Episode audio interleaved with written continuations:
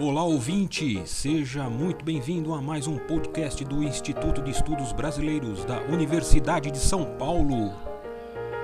Instituto especializado e sede de acervos importantes de muitos artistas e intelectuais.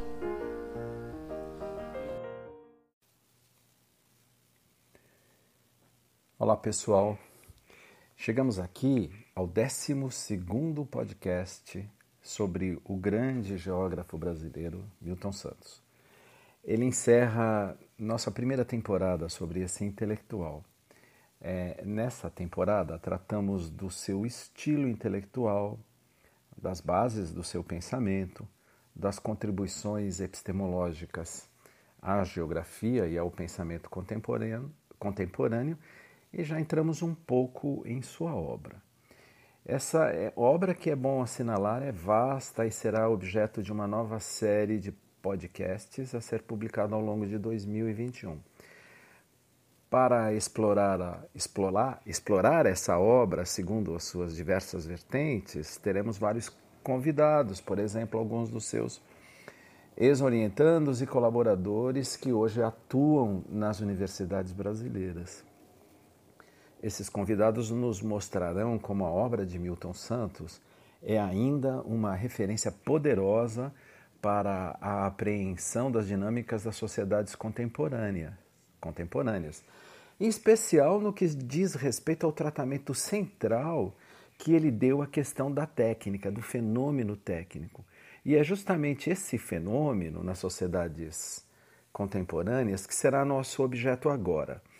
É, nesse momento, a ideia é mostrar o contexto das discussões sobre esse fenômeno técnico e localizar a posição e a crítica de Milton Santos nesse quadro. É, aqui nós vamos assinalar com ênfase a partida do seu pensamento sobre o fenômeno técnico e como e por que ele o incluía nas suas elaborações renovadoras sobre a geografia. Olha, o eixo maior do seu pensamento é, é, mais nitidamente sobre a relação triangular entre técnica, espaço e sociedade. Isso nós já dissemos. O espaço que ele nomeia como o espaço banal, quer dizer, aquele da vida dos homens, dos homens comuns, é estruturado por sistemas técnicos poderosos, que no caso dos países do Sul Brasil, por exemplo, são como uma projeção invisível, mas destruidora das lógicas de dominação, é, pelas lógicas de dominação vindas do norte. É, o espaço torna-se então um desafio um, um, sobre um conflito entre a imposição de uma mundialização desigual e uma resistência dos lugares. Basicamente, essa é a posição original de Milton Santos sobre o fenômeno técnico dentro da geografia. Para ele, o conjunto técnico no espaço não é um meio que se superpõe a um meio natural, simplesmente. Mas ao contrário, ou mais, mais além, ele se incorpora e o transforma numa outra ordem espacial que dispõe esses objetos segundo critérios de contiguidade, reticularidade, redes, né, solidariedade e coerência espacial, fazendo com, que era, com o que era antes. Um meio natural, ou no máximo um meio cultural, se transforme num meio técnico-científico e, na fase atual, um meio técnico-científico informacional. No artigo A Totalidade do Diabo, guardem esse nome, de 1977, ele começa com uma ideia forte é, sobre sua visão de tecnologia. Formas, por exemplo, a máquina a vapor, transferidas de uma formação socioeconômica para, para outra, podem alterar profundamente essa última que recepcionou a máquina a vapor. Enquanto que essas formas, na sua formação de origem, podem ser produtos de uma evolução natural, mais harmonizável, assimilável na, na dinâmica já existente que a produziu, o mesmo não se dará com aquela re realidade que recebe essa forma como uma forma estranha. Aí, nesse caso, a forma estranha pode ser perturbadora. É, esse é um insight que ele teve para pensar o fenômeno técnico na sua lógica geográfica. A crítica, então, vai se instalar em especial no fluxo geográfico da coisa. É o local, o regional, se impondo com totalidade a todos que gera o aspecto criticável da coisa. Uma crítica é, de estilo fáustico. Também gostaria que vocês guardassem esta, este, essa denominação. Então, como podemos enquadrar teoricamente essa apreensão, essa postura que será chave na obra de, de Milton Santos? O fenômeno técnico, na verdade, a tecnosfera das sociedades contemporâneas adquiriu um peso nos nossos destinos que nos obriga a situá-la num lugar central de nossas preocupações. Só é, basta pensar nas consequências do nosso ingresso das sociedades contemporâneas na era digital. É impensável é, não discutir as sociedades contemporâneas sob este ângulo. As reflexões a respeito, os estudos, as pesquisas não podem prescindir, porém, de um repertório de base, de partida para enfrentar a complexidade atual do fenômeno técnico. A esse respeito, vamos dar uma referência inicial. Brevemente, o que significa para as sociedades modernas uma vida permeada pelas tecnologias, pelas tecnologias modernas? Essas tecnologias realizam a natureza do homem ou dominam-na, ou, ou, ou dominam o ser humano? Essa última questão resume as duas posições dominantes no debate sobre o papel das tecnologias, que podem ser justamente denominadas como uma vertente de crítica ou de apreciação que podemos denominar como prometeica, de Prometeu, e fáustica, de Fausto.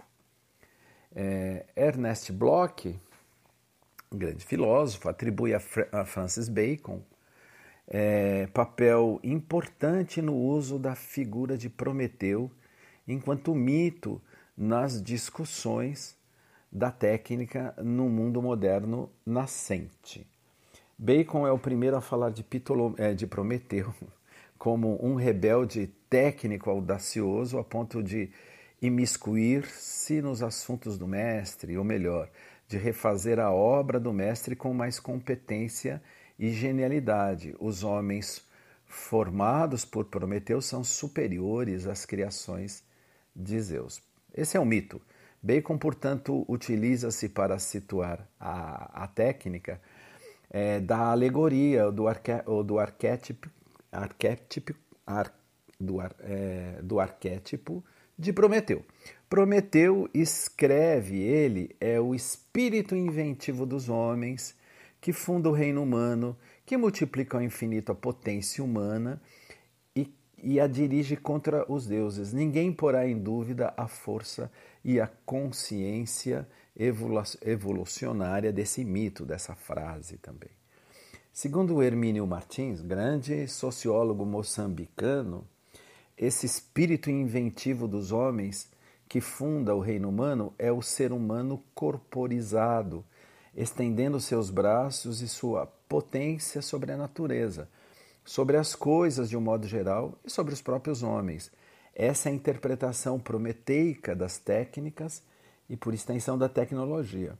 Para essa visão, as técnicas projetam e reproduzem o próprio corpo humano. Os sentidos humanos da vista e do ouvido estariam, por exemplo, fornecendo os modelos para os instrumentos acústicos e óticos. Numa certa época, até os cabos de telégrafos eram colocados em correspondência com o organismo humano. Seriam esses cabos comparados ao sistema nervoso, aos sistemas nervoso e sanguíneo do corpo humano. Assim constata-se, é, desse modo, né, se constata a superioridade do humano orgânico sobre o mecânico. O primeiro como modelo perfeito, que o segundo imita sobre sob o comando humano. Mas há quem considere que a postura prometeica não interpreta corretamente os eventos da tecnologia moderna. Identificam mesmo outra tendência com consequências opostas à emancipação prometeica.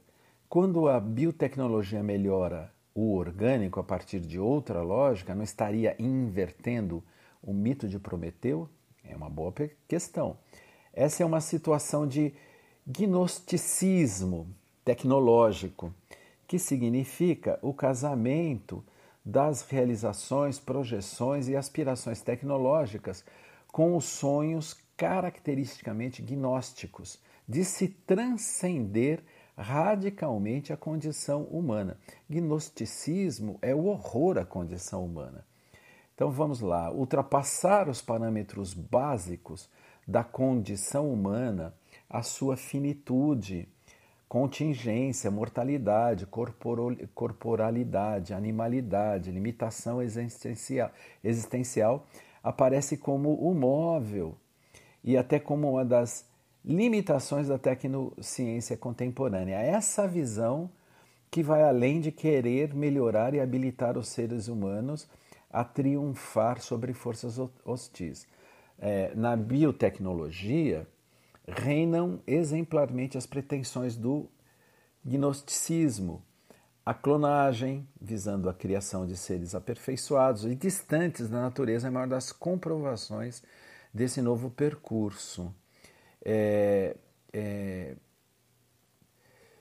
essa visão, essa visão é bastante crítica, pois há o um entendimento, numa altura dessa crítica, de que estaríamos perdendo o controle desse tipo de postura, e essa é, é, é, é o que se designou como visão fáustica, quer dizer, estamos vendendo a alma ao diabo e produzindo uma tecnologia que irá nos controlar. Esse é o mito do Fausto. O maior dos fáusticos foi o, o filósofo Martin Heidegger, que é, tem como ponto central na sua crítica é, essa, essa pretensão humana de controlar o mundo através da técnica e a sua, o seu se dobrar a essa técnica numa postura é, é, de vender a alma ao diabo. É? Vejam que o título, por isso eu pedi para vocês notarem que o título de um artigo precursor do Milton Santos na sua crítica é a totalidade, é a totalidade do diabo. É, voltando à exportação de formas tecnológicas é, por parte do centro capitalista, de uma tecnosfera, é que engendrará a nossa dominação, a, domina, a denominação dos países de terceiro mundo, para usar uma linguagem da época. Será uma espécie de cavalo de Troia. Aceitar esse presente é trazer o diabo para a nossa própria sala. É, claro, essa, esse título coloca, evidentemente, Milton Santos no campo da crítica fáustica, faz dele um heideggeriano de esquerda, como dizia Jacques Levy. De esquerda, é bom que se demarque isso.